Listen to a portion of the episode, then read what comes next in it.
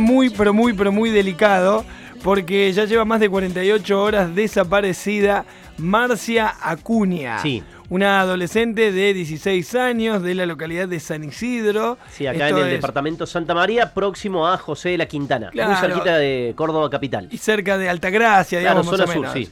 Eh, lleva 48 horas desaparecidas. El último reporte, algo nos explicaba recién Claudio Glesser, lo hizo su tía, que es la persona que tiene la responsabilidad legal sobre ella. La vio por última vez eh, esa noche previa del martes 5, mientras veían una película, según el reporte en la denuncia.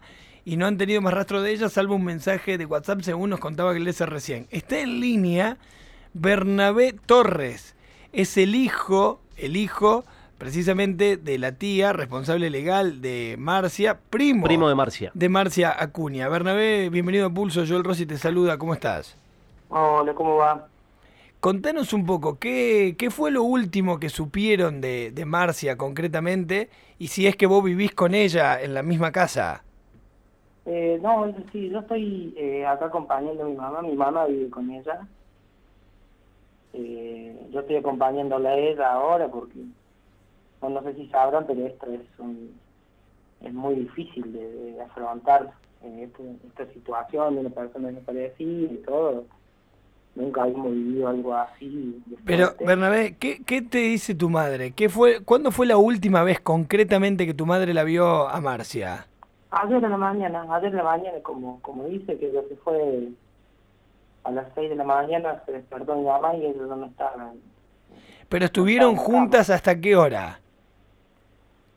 Eh, como eso, como dice mamá, ella se despertó y estuvieron en- durmiendo y cuando se despertó... O sea, se fueron a dormir y cuando tu madre se levantó, Marcia ya no estaba.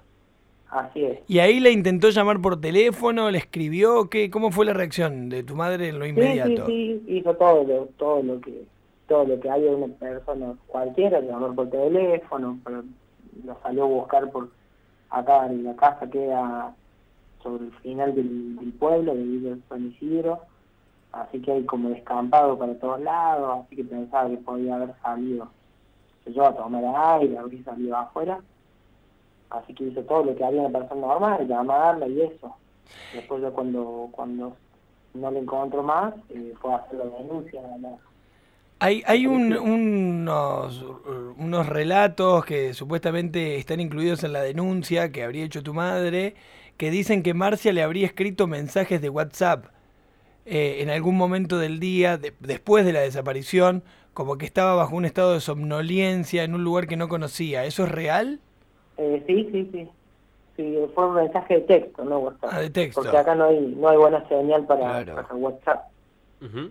Bernabé, ¿y qué pasa con la, con la búsqueda? Ayer una de, la- de las quejas del entorno de Marcia eh, tenía que ver precisamente con, con que se dejó de buscar rápidamente. Se iba a reactivar hoy incluyendo un helicóptero. ¿Qué pasó con eso de la policía, Sí, lógicamente? sí, no, no, en cuanto a eso también, o sea, más que nada en cuanto a eso yo que- quería llamar porque eh, ha salido también en un par de, son medios chiquitos y son diarios digitales que dicen que no se, no se está brindando ayuda y no están buscando como se debería.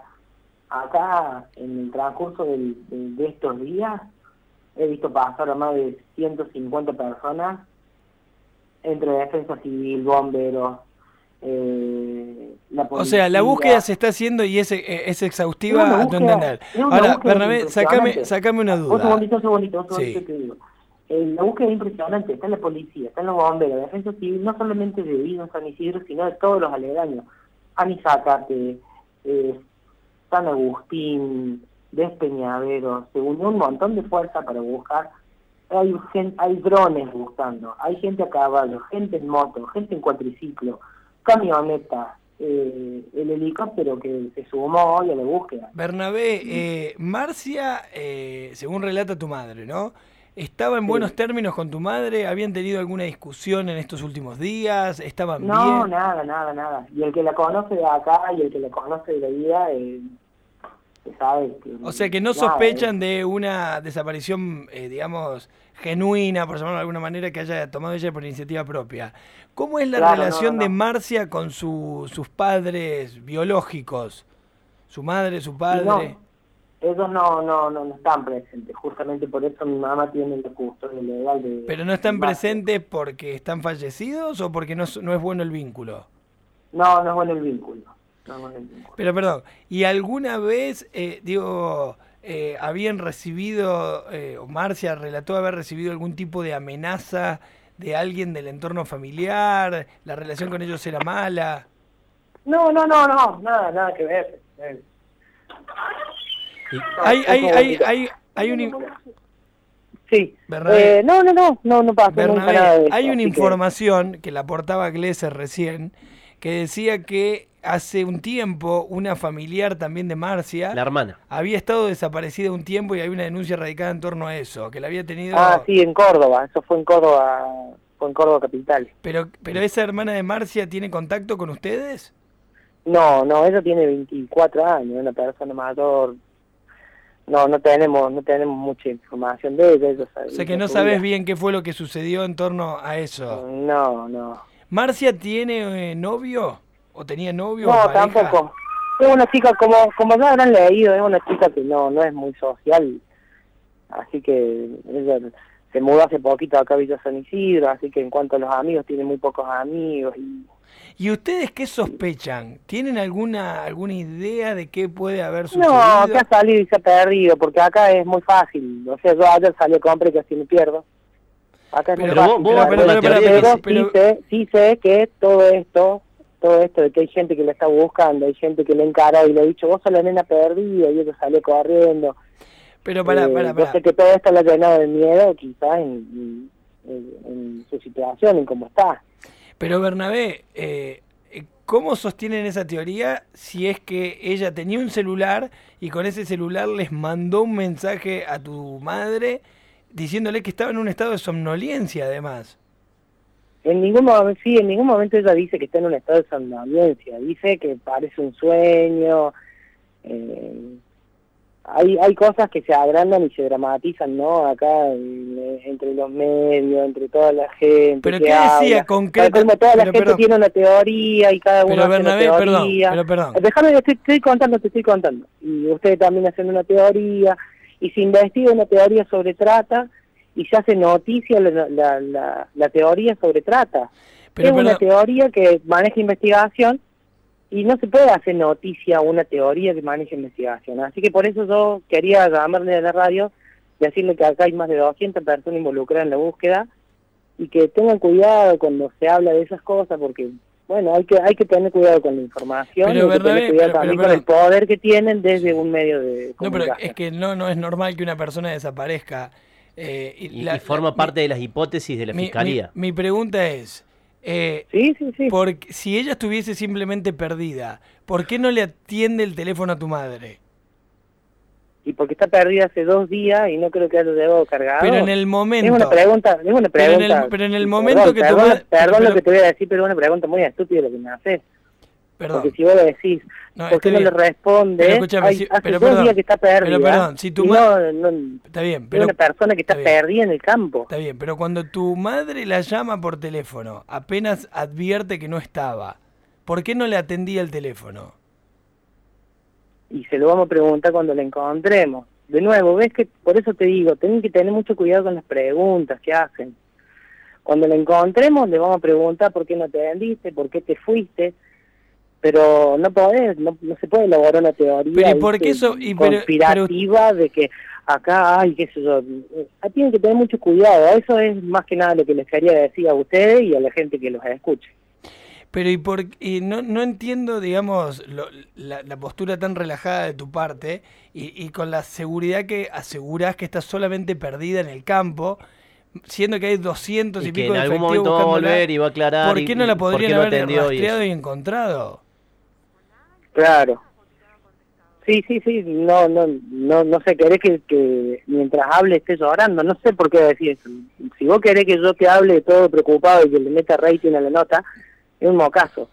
Yo te estoy hablando desde la tranquilidad que yo puedo manejar por lo que yo vengo acá, asistir a mi mamá, que se le perdió una una persona con la que ella vivía y por con la que ella estaba a cargo. A vos Pero, no te pero, pero, pero, pero, para pero, pero, aclarar, pero, te pero, llamo para aclarar pero, y te pero, llamo también con tranquilidad Perdón. porque soy una persona así, tranquila y, Pero, y no, puedo hablar bien en eso. esos términos. Pero no es una persona de, de 8 años, se perdió una un piba de 16 años. Claro. O sea, no es una chica que se salió a la calle y se desorientó. 16 años tiene Marcia.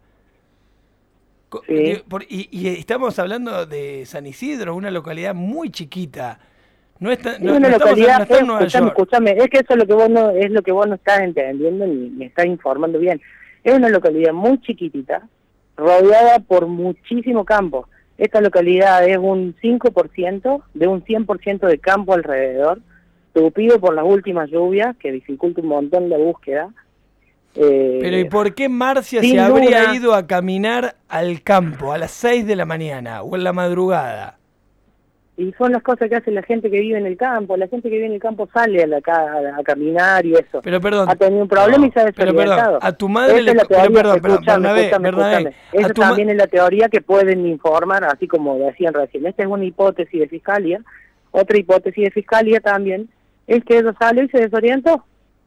Esa es otra hipótesis de fiscalía, así que Pero tu madre, a informar tu, eso también. tu madre le consta y aportó la denuncia que eventualmente ella haya salido a caminar de madrugada. Lo hacía O sea, con asiduidad, tenía- salía a caminar, era un hábito de Marcia no, ese. no, no, ah, no, no sola, nunca sola. Esta es una situación que es, o sea, la primera vez que pasa, así que así como es la primera vez que nos pasa a nosotros, es la primera vez que le está pasando a ella. Así que yo lo que les pido a ustedes es eso, es un poco de, de empatía y respeto también eh, en cuanto a, soltar la lengua y tirar datos y hablar de cosas. Así que bueno, eso quería a ustedes y a la gente que los escucha ya le sumamos un montón con esta discusión, ¿no? La gente está escuchando porque a la gente le encanta el quilombo. Así que ¿Querés bueno, que- muchas que gracias. te diga una cosa, y lo que quiero, lo que quería decirle y lo que quiero ratificar así dejarlo bien dicho es que el equipo, el equipo de búsqueda de, de toda esta zona, San Isidro, eh, Anizacate, Altagracia, es impresionante la atención, impresionante los comisarios, impresionante toda la gente cómo ha venido y asistido a esta situación. Gente profesional que se dedica a esto, ¿no? Así que te doy muchas gracias por el tiempo y, y bueno, investiguen y hablen, pero por favor hablen con, con mesura y, y con respeto también, porque hay familias que están pasando a la madre, ¿viste? Así que te mando un saludo. mando un Sácame saludo una, una duda. ¿Qué decía concretamente el mensaje que Marcia le mandó a tu madre? Eh, ya lo viste en un montón de lados. No lo vi yo, en un eh. lugar, No lo vi el mensaje. Decime No concretamente mensaje. qué decía el mensaje. Ahí te lo busco, así no, así no, no te informo mal. Tía, estoy en AMPEDQ, que es un polvorín de artillería. Después nos dijeron eso. Pensé que estaba soñando, tengo miedo, parece que fue un campamento de edificios en ruina, nunca estuve acá. Se presume que eso es José de la Quintana, Pero, que es lo perdón, que nos perdón. contaba Iglesias. Es la. Quintana, sí, Perdón. el polvorín de la Quintana. Sí. Eso dice, así tal cual me lo estás leyendo, Bernabé, eso dice Así el dice. mensaje que le mandó. Así, así dice. Y, y fue lo único que le dijo, y no le respondió más nada. No le respondió más nada. Bernabé, tu, tu mamá respondió eh, testimonialmente a la requisitoria de Diego Fernández, del fiscal. Eh, ¿No hay temor de una avanzada judicial en contra precisamente de tu madre y la tía? No, no, para nada, para nada. Ya se acompañó acá y está la gente de la policía. No, no hay ningún, no hay ningún problema con eso. La, la preocupación es encontrar a Marcia, no, no esas otras cosas. Ojalá aparezca pronto y, y- y en sana y Así es. salva. Ojalá aparezca pronto. Bernabé, un, un saludo, gracias, que estemos bien, un abrazo Muchas a tu gracias. familia. Bueno, ahí está Bernabé Torres, eh, primo de Marcia Acuña. Sí, Marcia Dominga Acuña, el parte oficial de Fiscalía, eh, un metro sesenta aproximadamente, de contextura delgada, cabello largo, lacio, color negro, con una mecha color turquesa, no tiene tatuajes ni cicatrices visibles, fue vista por última vez el 5 de enero a las 2 de la mañana. Es, es- es- muy, muy- Es raro todo. muy raro todo. Perdón, uno puede pensar, por supuesto no se puede enojar con la familia más allá de lo respetuoso que puede haber sido Bernabé con nosotros.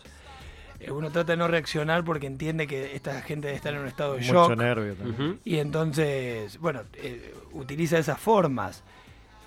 pero la vehemencia y la seguridad con la que ellos aseguran que la chica salió a caminar y se perdió a las 3 de la mañana. Como sale la gente de campo, el textual de- del primo de Marcia que acabamos de escuchar recién si es- fuese una criatura, si fuese un chico, yo te, yo te puedo decir, mira, cuando yo era chico, yo no me crié en el campo campo, pero me crié en un pueblo muy Sí. chico.